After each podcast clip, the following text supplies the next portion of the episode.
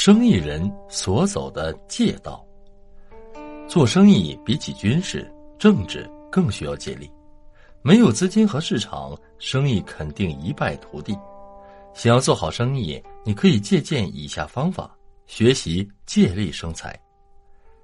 一，善借社会舆论力量，要懂得和媒体搞好关系。现代的新闻报道幅度很广，公司应该多和媒体发生关系，发挥他们的作用，为自己造名造势，这样可以打造公司的品牌。一般的公司都很少与新闻界打交道，但如果你的生意做大了，或做出了突出贡献，那么就一定有新闻记者来采访你。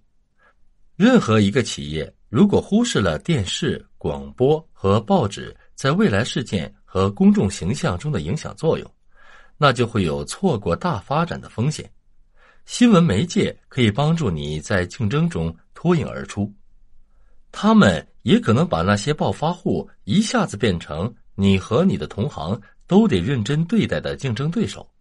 因此，任何企业都应重视搞好与媒体之间的关系。二，用别人的钱生财。如果你还停留在用自己的钱赚钱的想法之上，那么你的思想还处在保守阶段。在当代社会，用钱找钱，以人吸人，天下的人财物皆能为我用者，方为智者。量力而行，有多少钱就做多少事。一万元可以开个小卖部，十万块就开个小饭馆。这是典型的中国式创业思维。自己的钱是有限的，只有团结更多的力量，才可以有更大的机会发展自己。所以，与别人合作，吸引别人的投资，利用别人的智慧和金钱，就成为今天必不可少的手段。所谓强强联合，战无不胜；弱弱联合，也可以弱胜强。金钱在每个人手中利用的程度是不一样的。仅凭借自己的力量赚钱的人，如果不具备筹措资金的能力，也就是说，如果没有积极的去利用活用别人的金钱，你是很难取得成功的。